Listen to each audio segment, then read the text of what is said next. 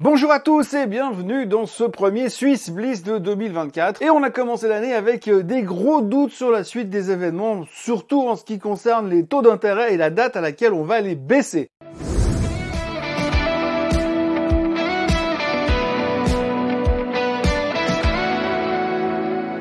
Et oui, et oui, encore rien n'a changé de ce côté entre 2023 et 2024. Nous avons donc vécu une première semaine raccourcie pour cette première semaine de 2024 pour cause de 31 décembre, bien entendu. Les marchés US sont ouverts le 2 et le reste le 3. On se pose toujours les mêmes questions. Euh, vont-ils baisser les taux en mars ou plus tard? Aurons-nous une récession ou pas? Les officiels, bien sûr, parient toujours sur un soft landing. Quelques experts pensent qu'on va tous mourir et quelques autres experts pensent qu'on va avoir une récession, mais qu'on va euh, s'en sortir euh, comme d'habitude puisque le bull market gagne toujours. Bref, une année 2024 un peu comme l'année 2023. Une année où on va se poser des montagnes de questions sans avoir forcément des montagnes de réponses. Par contre, alors par contre, on va continuer à se donner un dans l'ultra spéculation parce que nous, comme d'habitude, on sait. Bref, un début d'année dans lequel on a payé l'emballement de fin d'année. Par exemple, le rendement du 10 ans est remonté et repasse carrément en dessus des 4% et du coup, on est un tout petit peu moins convaincu que la baisse des taux soit garantie, euh, sans compter que l'emploi interroge quand même pas mal de monde. Entre les jobless claims, les jobs, les chiffres ADP et les NFP, on est soudainement moins sûr, moins certain que l'emploi ralentisse, condition pourtant sine qua non pour baisser les taux selon la Fed et Monsieur Powell. Jobs ont montré qu'il y avait quand même moins de jobs disponibles sur le marché, ce qui faisait craindre une récession, mais qui était en même temps en faveur d'une baisse des taux. Et même si le mot récession faisait bien plus peur que le mot baisse des taux de donner du courage. Les jobless claims euh, de la semaine et les chiffres ADP et les NFP montraient ou ont montré clairement qu'il y avait encore de la niaque dans l'emploi américain, ce qui du coup euh, avait donc faire un tout petit peu peur. Peur de voir que la baisse des taux n'arrivera peut-être pas aussi vite qu'on avait prévu au mois de décembre. Pourtant la Fed l'avait dit hein, dans les minutes qui ont été publiées mercredi soir, mais on l'avait pas vraiment entendu comme ça. Les minutes qui étaient moins deviches que prévu, et on se rend compte soudainement qu'on a peut-être mal écouté le discours de Powell au mois de décembre et qu'il y avait peut-être, euh, on a peut-être un peu trop anticipé euh, les choses et trop vite surtout une baisse des taux. Donc pas mal de doutes pour ces quelques premières séances de 2024 et on s'est rendu compte que le côté croissance de la force, en d'autres mots la tech, n'était pas aussi en forme que d'habitude. Apple en tête puisque la société de Cupertino aura probablement battu un record en ce début d'année, celui de la société qui s'est faite le plus downgrader dans un espace de temps le plus serré puisqu'on n'a pratiquement pas passé un jour sans voir un downgrade sur Apple depuis le 1er janvier. Euh, vu que la croissance souffre depuis quelques jours, le SMI tire donc son épingle du jeu puisque l'indice suisse termine en hausse pour la semaine. Il fait partie des happy, et happy few parce que c'est vraiment pas le cas de tout le monde si on regarde les performances de la semaine. Les intervenants se sont rabattus sur Novartis et Roche qui ont été les stars entre guillemets de la semaine. Et puis c'est toujours assez compliqué pour le secteur du luxe. Problème chinois oblige, on connaît l'histoire, ça n'a pas changé. La Chine qui traîne toujours la patte et qui d'ailleurs continue de tourner autour de Taïwan, mais ça c'est un autre sujet qu'on abordera probablement et ces prochaines semaines. Mais revenons 30 secondes sur les NFP de vendredi. Donc vendredi, avant l'ouverture de New York, les NFP ont été publiés bien au-dessus des attentes, ce qui démontrait encore une fois que l'emploi allait peut-être un peu trop bien encore pour que la Fed puisse baisser les taux dans la précipitation. 216 000 jobs contre 170 000 attendus et un salaire horaire qui augmente, pas vraiment ce que l'on appelle un rapport qui prône le dovishness. Mais heureusement, heureusement, parce qu'on a eu dans la foulée les chiffres de l'ISM qui sont sortis à 50.6 contre 52.7 en novembre, plutôt de nature à favoriser un assouplissement de la politique monétaire, ce qui a donc limité les pertes de l'indice vendredi soir et permis au marché américain de finir légèrement en hausse, vendredi. Ouf En conclusion, sur la semaine, eh ben on se dit que les taux devraient quand même baisser, mais sur le coup, la date du mois de mars est un tout petit peu moins évidente qu'elle ne l'était avant Noël. On enchaîne directement avec euh, les performances de la semaine. Alors vous voyez une semaine qui a été quand même assez euh, violente au niveau des, euh, des technos, hein, vous le voyez, puisque la pire performance de la semaine, c'est donc le semi-conducteur index qui perd 5,8%, suivi de près par le Nasdaq avec 3,25%, et puis derrière le Hang Seng Oui, la Chine, c'est toujours la même histoire. Hein. Ça ne veut pas redémarrer malgré qu'il y a deux, trois frémissements qui se dessinent. Ça reste très compliqué. Mais on parle aussi beaucoup euh, de guerre entre Taïwan et la Chine, donc ça ne permet pas forcément l'envie, ça ne donne pas forcément l'envie aux intervenants de revenir se positionner dessus. Et puis comme je vous le disais tout à l'heure en introduction, eh bien le SMI euh, termine en, hausse de 0,43% euh, cette, en ce début d'année, donc première semaine positive pour le SMI. C'est assez rare pour être signalé. Et on terminera avec les deux winner de la semaine, le pétrole qui reprend 3,2%. Alors le pétrole, vous l'avez vu, les tensions euh, au Moyen-Orient, les tensions dans la mer Rouge avec les bateaux euh, qui sont obligés de faire le détour par le sud de l'Afrique pour éviter les rebelles outils dans le canal de Suez. Et puis euh, de l'autre côté, le Bitcoin qui continue, on va dire, à surfer sur la vague d'attribution des contrats pour les ETF du Bitcoin. Vous savez qu'on attend ça avec impatience. Alors il y a à peu près toutes les 24 heures, on tourne la veste. Un coup c'est sûr, un coup c'est pas sûr. Et donc du coup avec ça, le Bitcoin continue à se comporter relativement pas mal. Donc pétrole et bitcoin pourront entamer la semaine, la première semaine de 2024. Le SMI, alors comme je vous le disais, eh bien les deux vainqueurs, enfin les trois vainqueurs, enfin en tout cas les deux principaux pharma à Suisse sont en tête, 6,53% de hausse sur Novartis, 2,78 sur Roche et de l'autre côté Sika Partners Group. Alors Sika et Partners Group, ils vont publier leurs résultats en début de semaine, ce sera les premiers à essuyer les plâtres au niveau des publications puisque oui, la semaine des résultats commence dorénavant à partir de la semaine prochaine. Alors en fin de semaine, on aura euh, les Américains avec tout ce qui est euh, financière qui vont commencer à publier.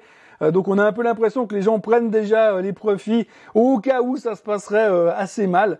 Puisque une des grosses craintes de ce début d'année, c'est effectivement que tout d'un coup on se rende compte que là aussi, dans les publications trimestrielles, il y a quelques ralentissements au niveau des, des chiffres trimestriels, parce que oui, bien sûr, baisser les taux, c'est bien, euh, parce qu'il faut redynamiser l'économie, mais s'il faut redynamiser l'économie, ça veut aussi dire que l'économie, le tissu économique, les sociétés en elles-mêmes ne vont pas aussi bien.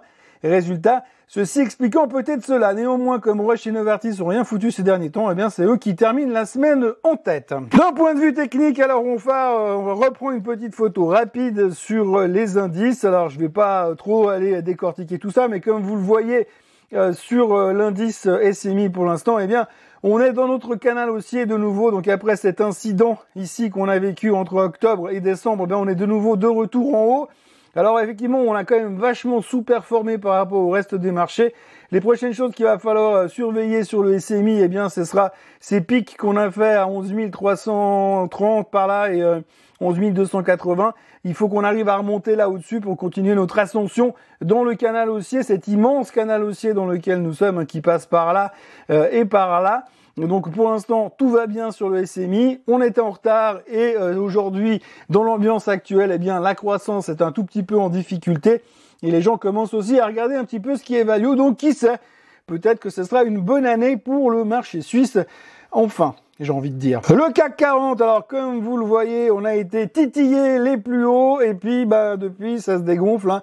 Emballement de fin d'année. Alors est-ce un emballement de fin d'année pour aller chercher là-bas? En tout cas, on n'a plus vraiment la niaque pour y aller on est bien revenu, on est allé chercher la moyenne mobile des 50 jours autour des 7400 sur le CAC 40. Alors il faut surtout retenir, c'est que sur les marchés européens, on reviendra au DAX tout à l'heure, c'est qu'on a quand même eu des, euh, chiffres économiques qui étaient un petit peu euh, puisque le CPI est sorti en hausse en France, en hausse en Allemagne et donc en hausse en Europe. Donc le CPI, l'inflation repart à la hausse sur les marchés européens, c'est ce qui fait un petit peu douter les intervenants probablement, sans compter que si on observe carrément, eh bien on voit que c'est pareil, alors le DAX est toujours plus ou moins dans la zone de plus haut de tous les temps, mais là aussi un hausse à nouveau de l'inflation en Allemagne, et puis alors l'Allemagne la semaine prochaine annonce euh, des, euh, des immenses manifestations du côté des routiers, des trains et des agriculteurs qui devraient paralyser le pays. Pas sûr que ça fasse forcément plaisir au marché boursier, même si on a une énorme déconnexion entre la réalité des marchés, euh, des économies locales et la réalité des marchés financiers. Néanmoins, voilà, il faudra garder ça en tête. En tous les cas, faire de l'analyse technique sur le DAX aujourd'hui, c'est relativement compliqué. La seule chose qu'on peut observer, c'est tout simplement, eh bien, euh, cette, euh, cette résistance qu'on a cassée, qui va faire office de support dorénavant. Donc 11 300 sur le DAX, il faudrait qu'on les tienne. En tout cas, Sinon, on risque de repartir de nouveau à, dans, des travers qu'on n'a pas envie de vivre, puisqu'on viendrait se resituer de nouveau dans cette zone en dessous de cette résistance ici. Aux États-Unis, le S&P 500, ben, vous voyez, on attendait le record historique, on a à peine, à peine effleuré ces niveaux-là. pour l'instant, on est toujours en dessous de cette résistance des 4810, 4820. Il faudra vraiment qu'on arrive à terminer en dessus un jour. Là aussi, vous voyez léger repli. Fin de semaine, rebond de fin de semaine à suivre. Euh, ça laisse supposer, quand on voit ce candlestick qu'on a ici, euh, qui est un candlestick de renversement de tendance pour l'instant, mais c'est un petit peu faible par rapport à ce qu'on vient de, vécu, euh, de vivre, quatre jours de baisse, finalement en renversement de tendance, est-ce que c'est de nouveau la nouvelle tentative pour aller chercher plus haut?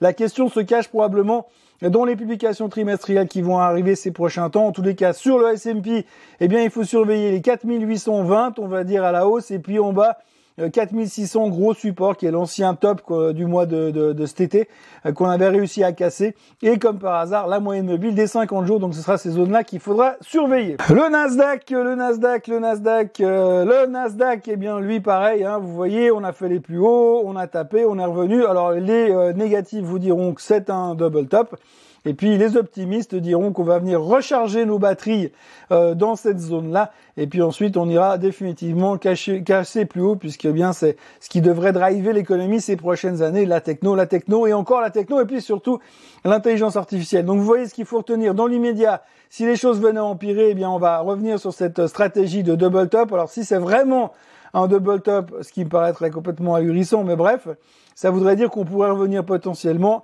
euh, bah, tout en bas de ce range. Alors je vous laisse imaginer ce qui va se passer si le Nasdaq revient à 11 000. Ça risque d'être chaud patate, mais l'avantage c'est qu'avec les Magnificent Seven qui, qui pèsent tellement haut, dans, euh, tellement lourd dans l'indice, ça pourrait aller très très vite. Et puis je termine euh, cette, ce tour d'horizon rapide des indices en revenant sur le, le comment dire le, le SOX parce que vous savez que c'est l'indicateur avancé. Alors le SOX il va dans tous les sens, hein, on dirait une boule de flipper pour l'instant. Donc là on avait cassé les plus hauts historiques sur le Semiconductor Index. Merci Nvidia, merci AMD, merci Micron, etc., etc. Et là, on est revenu se positionner là sur, dans cette zone de moyenne mobile des 50 jours.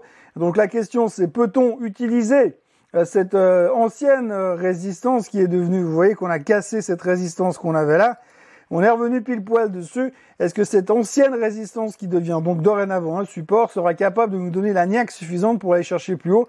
Là aussi, la saison des résultats devrait nous donner des réponses un peu plus claires. Je vous rappelle encore une fois qu'à partir du 12 janvier, et à JP Morgan et consorts, les financières qui vont commencer à publier au States, et puis ensuite on commencera à parler des technos.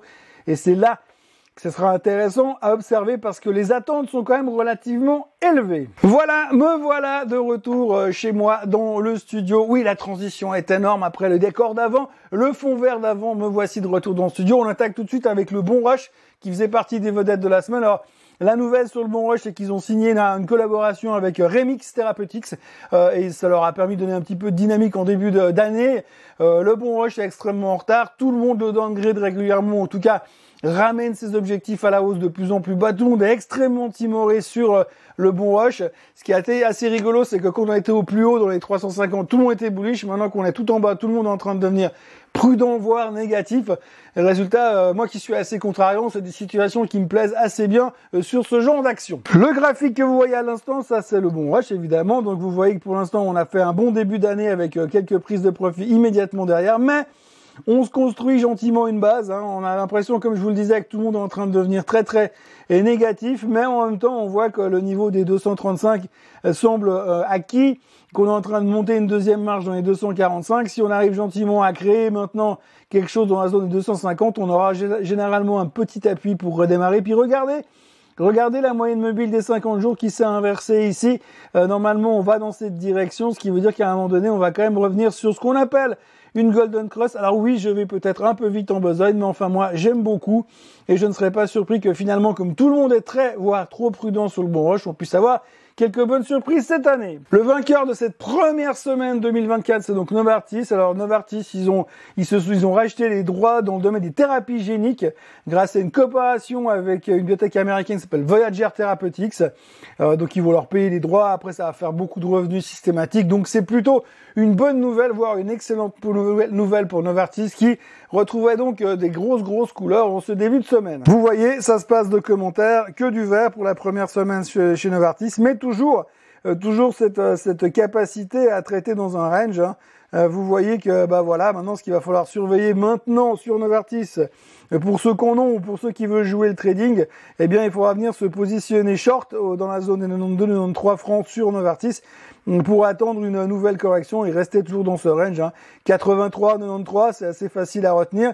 C'est là-dedans que ça devrait se jouer. Puis évidemment, toute cassure euh, violente à la hausse ou à la baisse, eh bien, devra inverser les positions. Donc, euh, quelque chose à surveiller ces prochains temps également. Et puis, deux noms qu'on regarde moins d'habitude. Kouros d'abord. Euh, Kouros qui, qui a annoncé des autorisations de la part de la FDA pour son portefeuille Magneto qui concerne les substituts osseux. Donc ça, c'était une bonne nouvelle pour Kouros qui a pris 13% sur la nouvelle. Vous voyez que Kouros, c'est pas facile à traiter, mais ça bouge ces derniers temps. Donc voilà, sur la, la nouvelle depuis le début, depuis le 22 décembre, je pense qu'il y a des gens qui étaient bien informés, mais de 3 à quasiment 4-5 euh. Donc c'est des jolies performances qui se sont faites euh, sur Kouros. Ça reste de l'ultra spéculatif, bien sûr. Et puis toujours dans les marchés secondaires, on peut parler encore de Neuron, euh, qui ont annoncé de nouveaux résultats cliniques pour son traitement expérimental qui s'appelle Evenamide contre la schizophrénie. Apparemment, sur les patients sélectionnés, l'étude a eu des résultats de plus de 70% de résultats positifs. Donc là aussi, regain positivisme et regain d'intérêt sur euh, Neuron. Et Neuron, vous voyez le graphique euh, à l'instant qui s'affiche. Donc là aussi, eh bien, on a salué la bonne nouvelle, mais de nouveau, hein, c'est des titres qui valent entre 4 et 10 balles. Donc c'est assez violent mais il y a toujours des choses à faire. Voilà ce que l'on pouvait dire en cette première euh, semaine de 2024. Alors ce qu'il faut retenir, comme je vous l'ai répété plusieurs fois et que je vais continuer à vous répéter ces prochains jours, il y aura la saison des earnings, il y a la saison des earnings qui commence à l'instant euh, puisque ça commence en Suisse, ça commence en Europe, ça commence aux États-Unis à partir du, du 12, vraiment ça va être chaud patate et donc ça va monter en puissance jusqu'à la fin du mois de février, mi-mars grosso modo. Donc pas mal de chiffres, beaucoup d'interrogations sur ce qui va se passer. Et puis bien sûr, euh, le challenge du moment, ce sera de déterminer la date du premier euh, jour de baisse des taux aux États-Unis, ce qui tout d'un coup semble un tout petit peu moins évident parce qu'on vient de se rendre compte que le mois de mars, ben, c'est un tout petit peu trop euh, tôt par rapport à ce qu'on avait prévu. Et est-ce qu'on va y arriver? La grande question du moment. Donc on aura l'occasion d'en reparler, l'occasion d'y répondre à nouveau, mais ça on en reparlera bien évidemment dans le Morning Bull de demain matin et des autres jours et dans les prochains Swiss Blitz. Oui, parce que une nouvelle année vient de commencer et c'est reparti sur les chapeaux de roue. Pour ceux qui veulent avoir un point technique très précis, à savoir des points d'entrée, des points de sortie sur les indices, je vous conseille d'aller sur TradingView, vous savez la plateforme graphique, et vous allez regarder le loup de Zurich, euh, le loup de Zurich avec le trait d'union loup de euh, trait d'union de trait d'union Zurich, et vous verrez euh, à 18h ce soir, il fait un point technique tous les dimanches. Sur les points de sortie, les points d'entrée, c'est monsieur euh, James Touati euh, du SAM Zurich qui fait ça. c'est gratuit, vous pouvez aller voir ça sur TradingView et je vous le conseille, ça donne toujours des bons niveaux d'entrée pour ceux qui font du trading à très court terme sur les indices boursiers, sur le pétrole et sur plein d'autres choses comme ça. Donc le loup de Zurich sur TradingView, je vous mets le lien en dessous si vous voulez les voir ce soir. Ça vaut la peine de jeter un oeil. Voilà, en ce qui me concerne, je vous souhaite un excellent dimanche. Moi, je vais aller à la messe. Non, je déconne. je vous souhaite un excellent dimanche et puis je vous retrouve demain matin euh, pour un nouveau Morning Bull Live. N'oubliez pas de vous abonner à la chaîne Suisse en français, n'oubliez pas de liker cette vidéo, n'oubliez pas de la partager, n'oubliez pas de revenir euh, demain et puis n'oubliez pas que demain les marchés financiers sont ouverts. Très bonne journée à tous, à demain, bye bye